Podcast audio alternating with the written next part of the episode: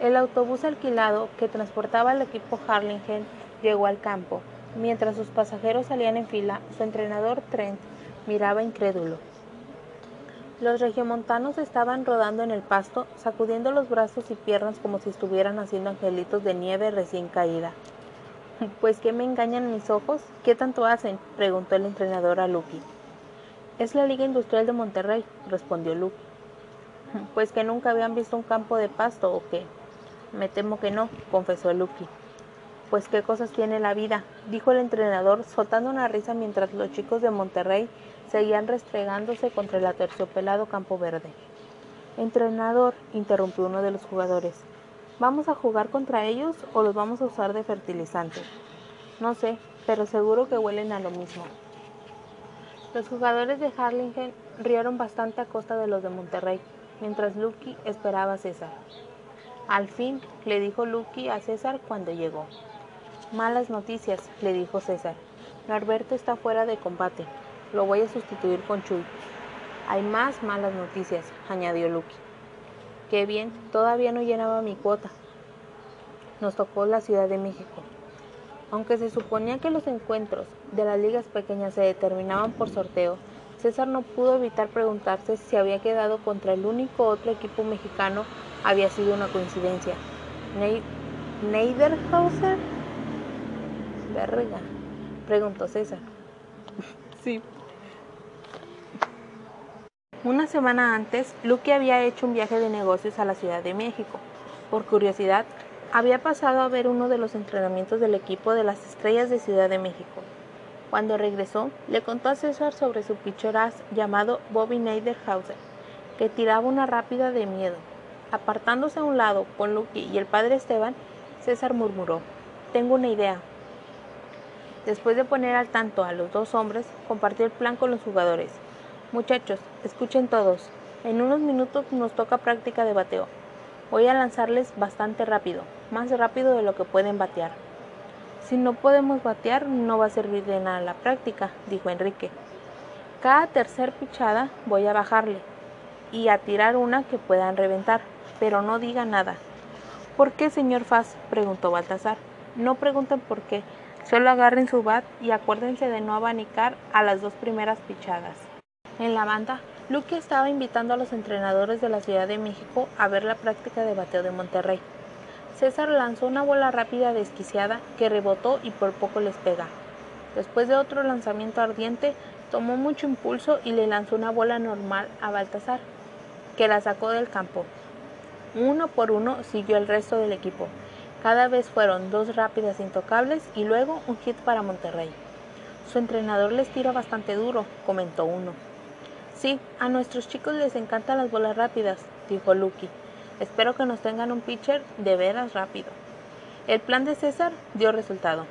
Antes de que pasara a practicar el último bateador de Monterrey, el entrenador de la Ciudad de México decidió no usar a su pitcher de rápida. Decisión también estuvo basada en el hecho de que el entrenador de la Ciudad de México creía que Monterrey sería un rival más fácil para su equipo que el ganador de la contienda de McAllen. Era perfectamente lógico reservar, reservar a Bobby para enfrentar a un equipo más fuerte el día de mañana. Bobby no lo veía así para nada. Cuando le dijeron que no iba a ser un pitcher abridor, se fue a sentar enfurecido a un rincón. César llamó a Ángel y a Enrique. Los dos han trabajado mucho y los dos van a pichar el día de hoy, pero solo uno puede ser el abridor. Los dejo para que lo decidan entre ustedes, les dijo y se fue a trabajar con el resto de la alineación. Tú encontraste nuestra bola, dijo Enrique racionalmente, tú abre. En eso, varios jugadores de la Ciudad de México reconocieron a los niños de Monterrey. Oigan, miren, son los puercos, dijo uno. No puedo creer que tengan un equipo. Tenemos que jugar seis entradas. Quiero cenar antes de mañana, comentó otro burlón. Juan, el catcher, vio a Enrique. Está guapa tu novia. Mañana cuando llegues a tu casa, nos la, no se te olvide decirle quién te puso una paliza. No, abre tú, Enrique, dijo Ángel, pasándole la bola para el juego. Es tu oportunidad. ¿De conquistar la gloria? De conquistarte a la gloria, dijo Ángel. Ambos sonrieron. Arrodillados, el equipo de la Liga Pequeña Industrial de Monterrey formó un círculo alrededor del padre Esteban. Válgame, ahora estos todos agarraditos de la mano, dijo un jugador de la Ciudad de México, que observaba el extraño ritual desde, desde el otro lado del campo. Están rezando, estúpido, respondió Juan. Más les vale, bromeó su entrenador. ¿Quién viaja con un cura? se preguntaba Frankie, mientras se dirigía al otro campo a cubrir el juego de Macale. No, esa no era. Baltasar golpeó sin parar la puerta de César hasta que el entrenador por fin abrió. ¿Qué pasa, Balta? Es Beto, dijo el niño sin aliento mientras llevaba a César de regreso al cuarto que compartía con Norberto. Al entrar, César encontró a su catcher acostado en la cama, llorando, tapado con una sábana hasta la cabeza. Está ardiendo, dijo César sintiendo a la frente del niño. ¿Qué pasa, César? preguntó Lucky, que había venido con ellos al oír la conmoción. Fiebre. Señor Faz, el pie me duele mucho, sollozaba Norberto. César le quitó el calcetín a Beto, haciendo que el niño emitiera un fuerte quejido. En la planta del pie derecho tenía una cortada que se le había infectado. ¿Qué te pasó aquí? Fue hace unos días, en nuestra cancha. Pisé un vidrio. Volviéndose a Lucky, César dijo, voy a tener que llevar al doctor. Tú llévate al equipo al campo y allá te veo. Se va a morir, ¿saben? Vino el comentario lúgubre de Baltasar.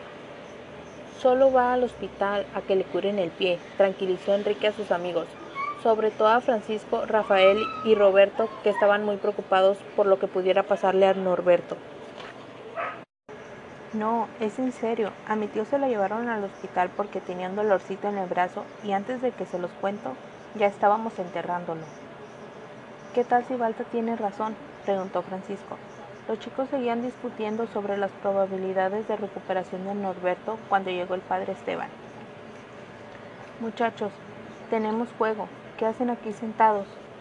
¿Se va a morir Norberto? preguntó Rafael. Algún día, respondió el cura. Ya ven, exclamó Balta. Algún día, repitió el cura, y luego terminó lo que iba a decir originalmente. Pero para eso falta mucho, mucho tiempo. Es joven y tiene mucha vida por delante. Arturo era joven, dijo Ricardo, refiriéndose al niño que se había matado hacía un año al caerse cuando jugaba en la fundidora.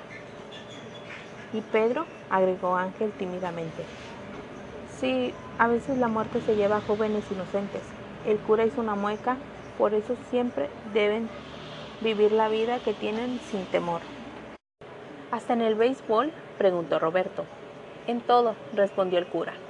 Media hora después, en el Hospital Infantil de Texas, a Norberto le ponían una vacuna contra el tétanos, después de que un doctor le había limpiado y cosido el pie. No puedes jugar una semana, dijo el doctor, y quiero que pases aquí la noche para tenerlo en observación. Norberto bajó la mirada y lloró cuando César tradujo el diagnóstico. Tendría que pasar la noche en un lugar donde nadie hablaba su idioma, lejos de su casa y de sus compañeros de equipo, pero mucho peor que ese aislamiento y que el dolor del pie era la idea de perderse el juego. Antes de irse, de irse, César le preguntó a Norberto, ¿por qué no me avisaste cuando te pasó esto? Es que tenía miedo que no me dejaras venir con el equipo.